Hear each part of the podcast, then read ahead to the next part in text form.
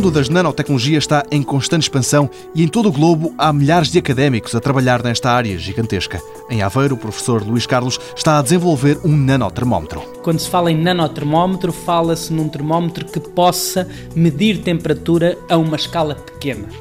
É evidente que isto obrigatoriamente implica que o próprio termómetro tenha que ser pequeno porque eu não consigo medir nada a uma escala nanométrica com um objeto micrométrico.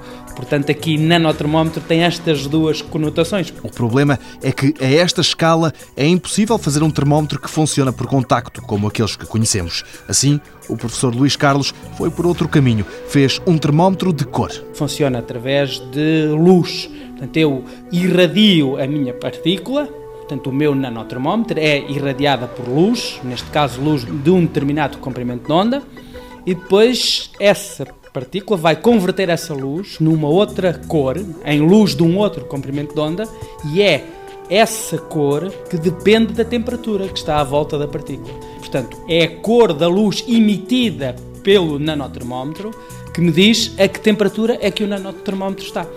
Se eu estiver à temperatura digamos, de 20 graus, o meu nanotermómetro emite uma cor vermelha. Se eu baixar a temperatura, o nanotermómetro começa a emitir uma cor verde. Quanto a aplicações para este termómetro, muito mais pequeno que um cabelo, este professor da Universidade de Aveiro não tem dúvidas. No campo da eletrónica, porque é mais preciso, pode vir a substituir as câmaras que detectam temperaturas. A resolução destas câmaras é algo da ordem dos 10 micrómetros. Enfim, é, isto estou a falar no topo de gama.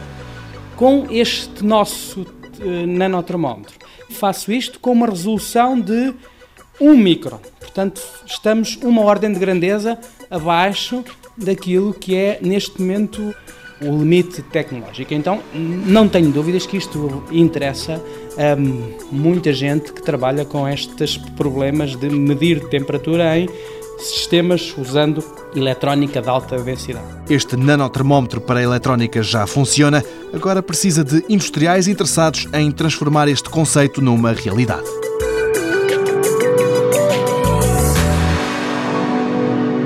Mundo Novo, um programa do Concurso Nacional de Inovação BSTSF.